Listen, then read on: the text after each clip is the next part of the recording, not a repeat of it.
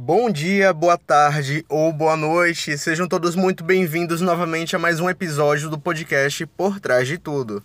Espero que você esteja com sua agenda aberta, porque hoje vamos saber como as coisas funcionam por trás das metas na prática.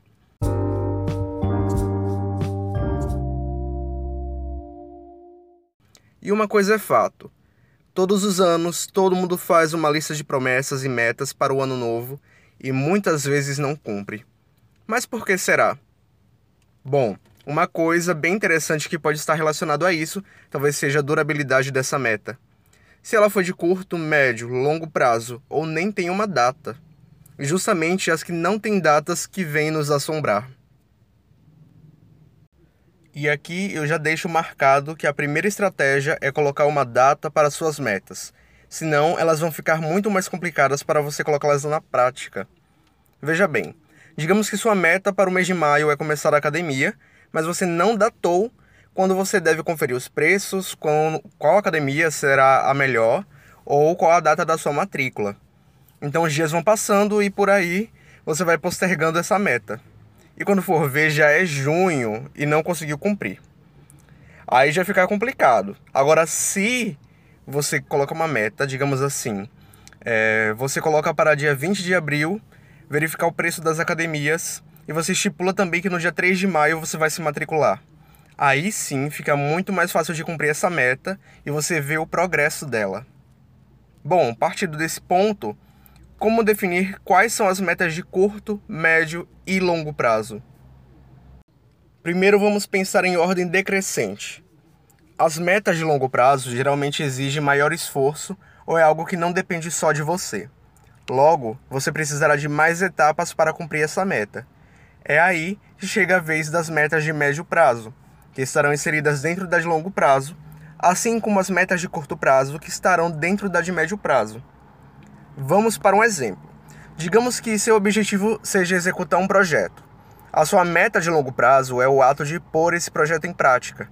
Para isso, são necessárias metas de médio prazo, como estudar o público-alvo, cuidar da divulgação, estruturar orçamentos ou buscar recursos é, para o projeto.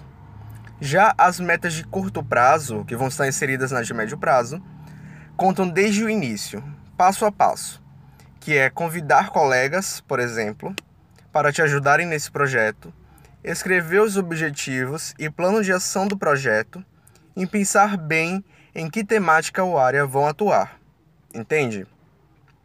Ou seja, todo esse passo a passo é como se a escada, uma escada seja todo o objetivo e cada degrau são as pequenas ações que você vai realizando.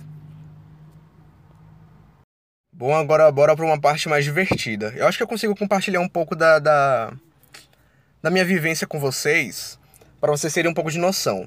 Em 2020, eu tinha anotado as metas pro, pro meu ano e tentei cumprir algumas. Outras, confesso que a maioria não consegui cumprir. Parte porque eu não previ uma pandemia, claro, né? Então algumas metas necessitavam de ações presenciais, por exemplo, viajar e outras metas foi porque eu não consegui cumprir mesmo, que davam para ser cumpridas dentro de uma pandemia. Aí, ao longo do ano de 2020 mesmo, embora eu já tivesse um pouco de embasamento é, sobre gerenciamento de projetos, digamos assim, gerenciamento de metas, é, ao longo de 2020 eu fui aprendendo como cuidar mais das coisas que eu estava planejando. Porque também tinha muito disso, de traçar metas sem colocar uma data e tentar realizar só que aí eu não conseguia, ia postergando, aí vem a frustração junto, porque a gente não está conseguindo cumprir a meta. E quando a gente começa a colocar data, começa a traçar pequenos passos para alcançar algo um pouco maior, fica muito mais fácil.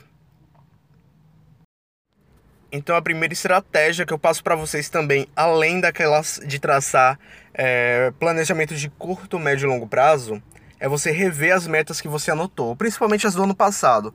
Gente, o tempo é uma noção relativa, então não se prendam somente ao mês de janeiro para se planejar. Você também pode pegar as metas que você pegou no início do ano e não conseguiu realizar até agora, rev revisá-las, ver o que cons conseguiu cumprir, cumprir, ver o que não conseguiu cumprir, e aí você refaz as suas metas. Então, todo dia é um novo dia para você colocar suas metas em prática e renovar o seu planejamento. Dito isso, você vai colocar uma data para cada meta que você não cumpriu e que pretende cumprir nesse ano, para poder facilitar o seu planejamento. Assim, você vai ter uma noção de quando e até quando você vai ter que cumprir aquela meta. Assim, não, não bagunça a sua mente em questão de planejamento e também evita a procrastinação e ficar postergando aquela meta por mais tempo. Já o segundo ponto, a segunda estratégia que eu tenho para vocês é o sistema Kanban, que até compartilhei no Instagram, que ele é praticamente um quadro, digamos assim, com três colunas. E a primeira coluna é o que você tem a fazer, a segunda, que é a do meio, é o que você está fazendo, e a terceira é o que está concluído. Ou seja, é praticamente um quadro interativo para você mover os cartões, as atividades que você tem para fazer à medida que elas estão sendo concluídas. Então, isso é muito interessante para projetos, organizações, empresas. Vai depender muito do da vontade também, né, dos membros, se eles querem seguir no, no modelo de Kanban ou quer seguir de outra forma, mas é só uma sugestão também. É, e, e, o Kanban eu acho bem interativo, já usei, é, na verdade, já usei com outras pessoas, né, na empresa júnior que eu participei, na LEA, e lá a gente conseguia acompanhar quem estava responsável por cada atividade e qual atividade era aquela. Então facilita muito para você ter uma noção geral do que está acontecendo no momento naquele projeto ou naquela empresa. Um exemplo de como colocar é, o Kanban em prática pode ser através de um quadro branco, é, um Trello, talvez. O Trello é um aplicativo ou site, para quem não conhece, e no Trello também funciona da mesma forma, é como se fosse um Kanban gigante, mas que serve para várias coisas.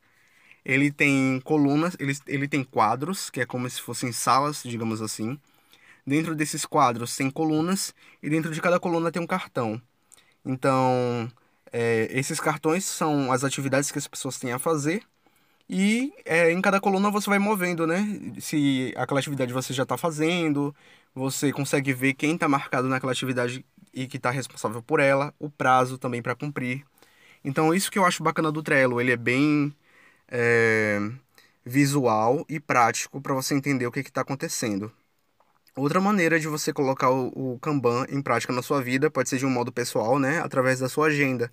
Então, você pode é, reservar espaços, tanto semanais ou mensais, digamos assim, e talvez você pode usar post-it ou você pode usar caneta mesmo, caso não tenha problema em deixar algo permanente, para poder você ir acompanhando as tarefas que você tem a realizar no seu dia. Então isso deixa tudo muito mais prático. Eu particularmente recomendo. Já a terceira e última estratégia é a 5W2H. Ela é uma de várias outras estratégias que eu conheço também e que existe no mundo e às vezes a gente nem conhece que se trata da questão de organizar projetos ou ações. Essa é basicamente o 5W2H relacionado a perguntas em inglês. 5W são cinco perguntas em inglês que começam com W, né? Geralmente tem why, what, who, etc. E 2H também, que tem how e how much. Então, em português, as perguntas são quem, o que, quando, onde, porquê, como e quanto. Isso facilita basicamente quando você tem um projeto e até pode ser algo um pouco mais elaborado, né? E você precisa saber quem precisa fazer, o que precisa ser feito, até quando, onde, por que aquilo precisa ser feito, como ele deve ser feito e quanto, provavelmente, quanto você pode gastar, seja de tempo, dinheiro, material, etc. E eu acho muito interessante para projetos mais complexos, porque isso traz uma visão geral do que é preciso realizar e também na questão de acompanhamento. Uh, existem para você fazer projetos geralmente tem muitas perguntas relacionadas à justificativa é, objetivo direto objetivo não perdão objetivo geral objetivo específico então é basicamente mais ou menos isso só que essa parte de um projeto mais formal que tem a parte de objetivo geral objetivo específico justificativa, etc., é mais é, projetos mais formaisinhos. Esse do 5W2H você pode usar no seu dia a dia, porque é mais fácil. Você consegue se questionar é, quem está fazendo o quê, o que está sendo feito e por aí vai. Então, revisando, são essas três estratégias que eu tenho para vocês que devem é, ajudar bastante na hora de colocar metas na prática e não deixá-las mais no papel e você ficar procrastinando o resto do ano. Então, toda vez que você estiver, sei lá, deitado na cama procrastinando, não fazendo nada, e lembrar, poxa, eu tenho isso, isso e isso para fazer. Lembra de começar pelas coisas pequenas também. É, lembra de prazo que você tem que colocar, porque você tem que ter datas para cumprir isso. E faz essas perguntinhas. Talvez o 5W2H te ajude bastante nisso na hora de você se organizar.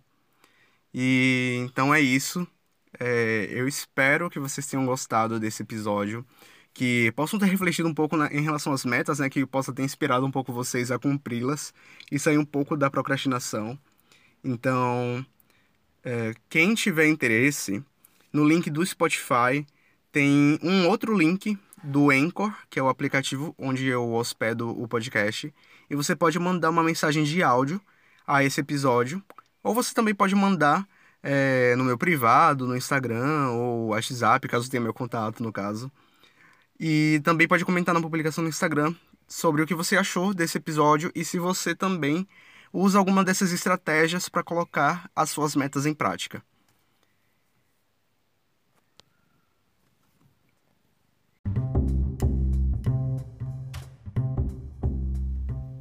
Então é isso, gente. Muito obrigado pela presença de vocês. É, espero que vocês tenham curtido bastante esse episódio. Compartilhem com os amigos.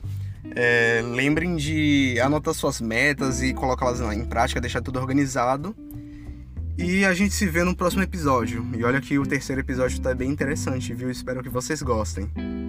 É isso, gente. Beijo, abraço e até mais.